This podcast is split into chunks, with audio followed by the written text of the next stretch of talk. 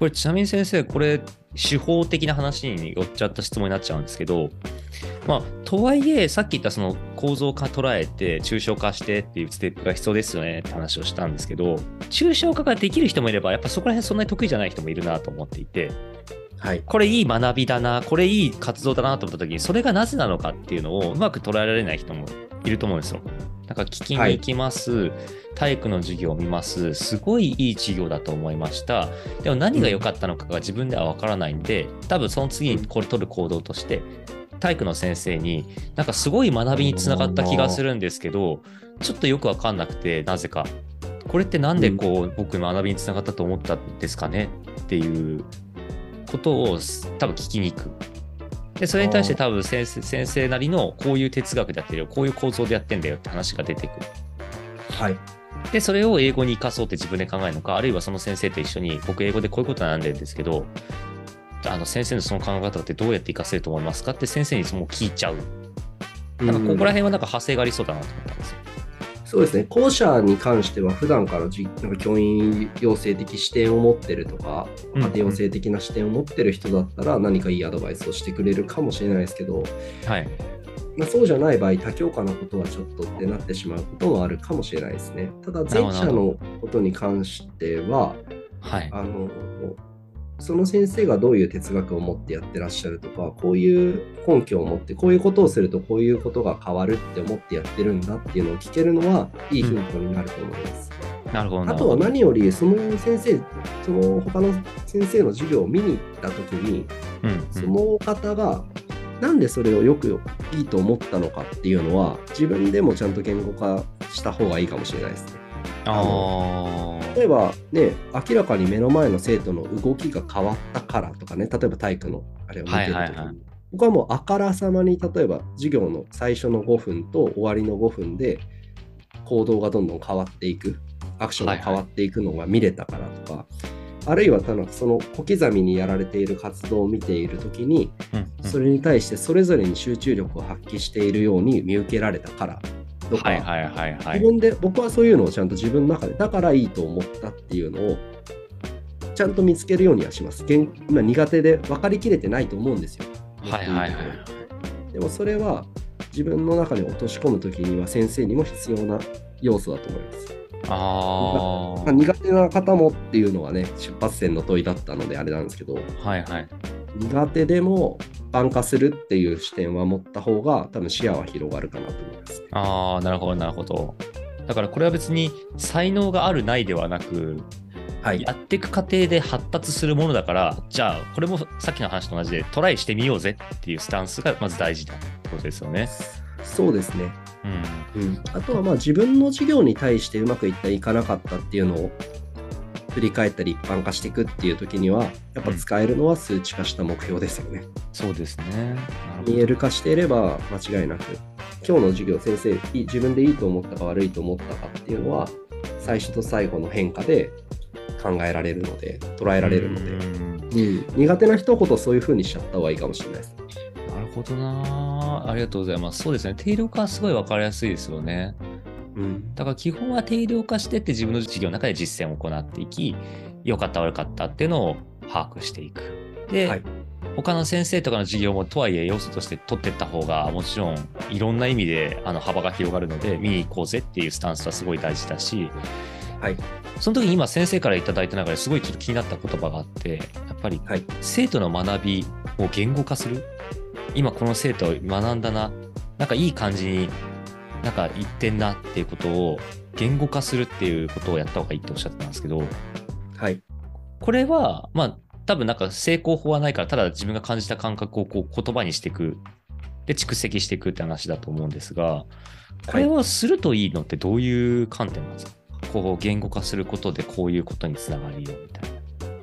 それ言語化したものってあれじゃないですか記録に残せるからじゃないですか。はいはいはいはい。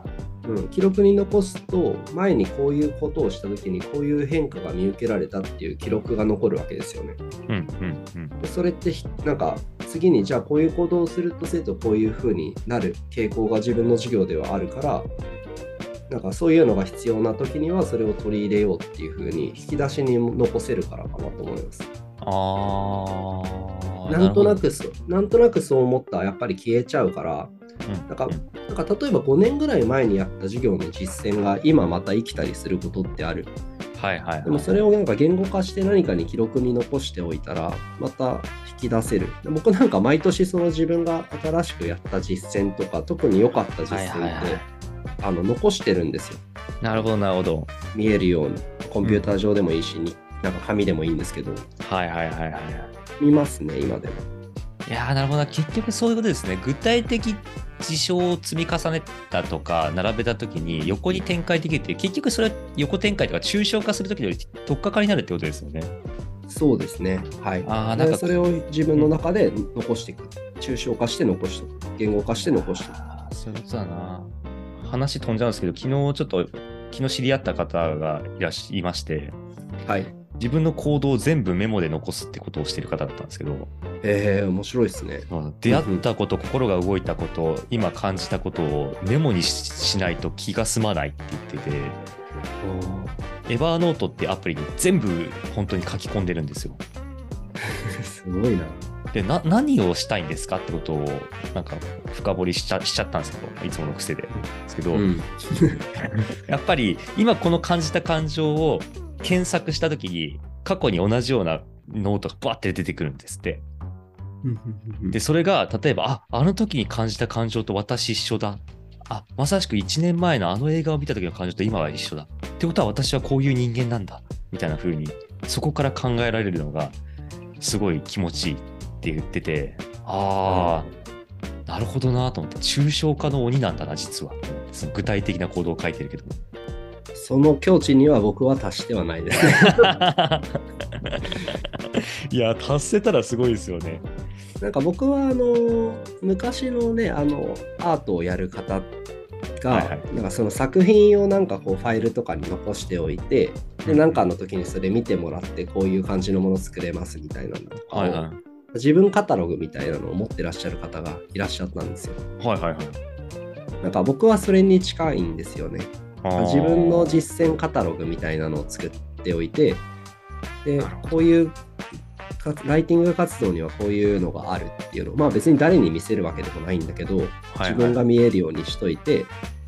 とかあと盛り上がりが足りない時とか、うん。盛り上げるスピーキング盛り上げ用のカタログとかね。はいはいはいはいはい。それ言語化したりとかちゃんと残してあればなんかまた使える。でそれの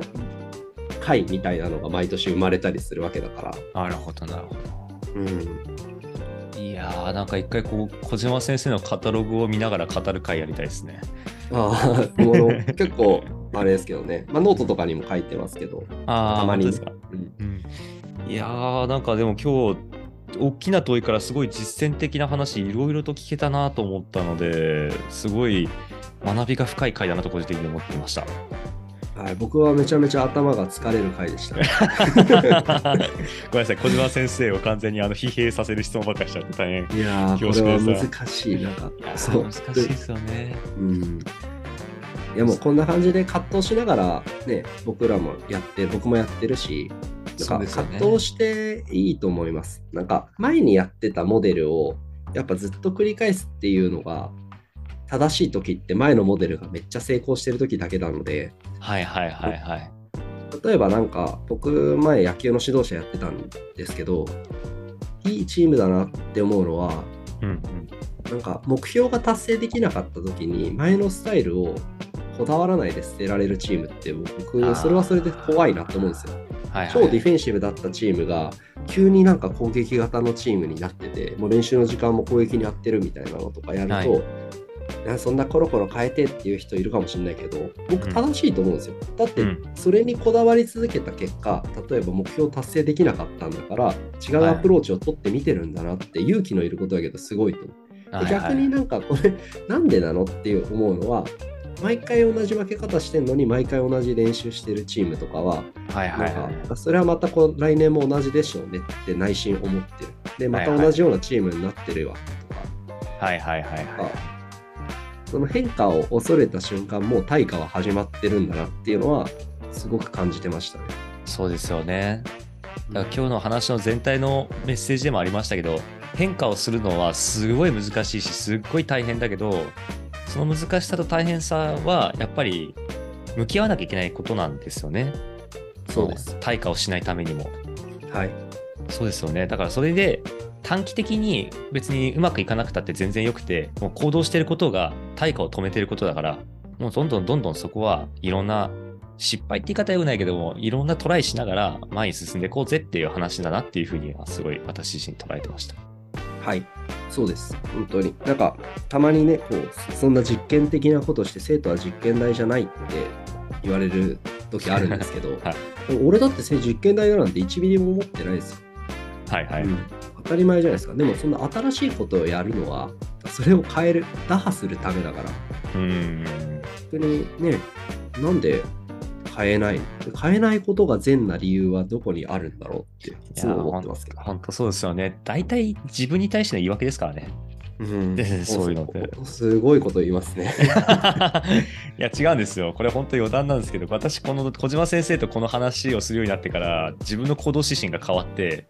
あ変化をちゃんと自分につけられてるかっていうのを行動指針にするようにしたんですよ。あおーだからもうその変化っていうものの中にもいろんな定義があるなと思って、その定義づけもしたんですけど、そこはちょっとかあのまた今度語られればと思うんですけど、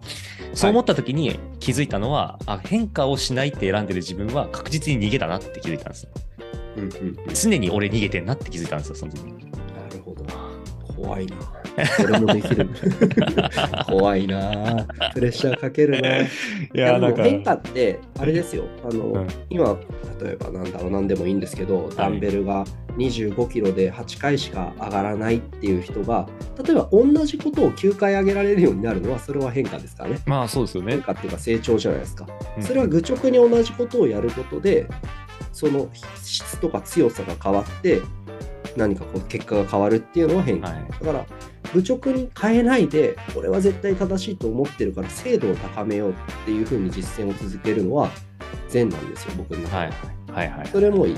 でも、例えば僕の肩の力が強くならないから、じゃあ肩のトレーニングね、なんかこう、ダンベルを上に持ち上げるだけのトレーニングをやってたんだとしたら、はいはい。例えばバーベルも使ってみようとか、はいはい。ね、例えばケーブルを使ったトレーニングを取り入れてみようとか、はいはい。こういうのも変化じゃないですか。そうですね。うんうんうん。なんかそのどちらかに進んでいってないんで、毎回例えば8回しか同じ量上がらないけど、もうこれで満足して、8回結構重たいの8回も上げてんだからいいじゃんみたいなのが僕は対価だと言ってるんで、なるほどなる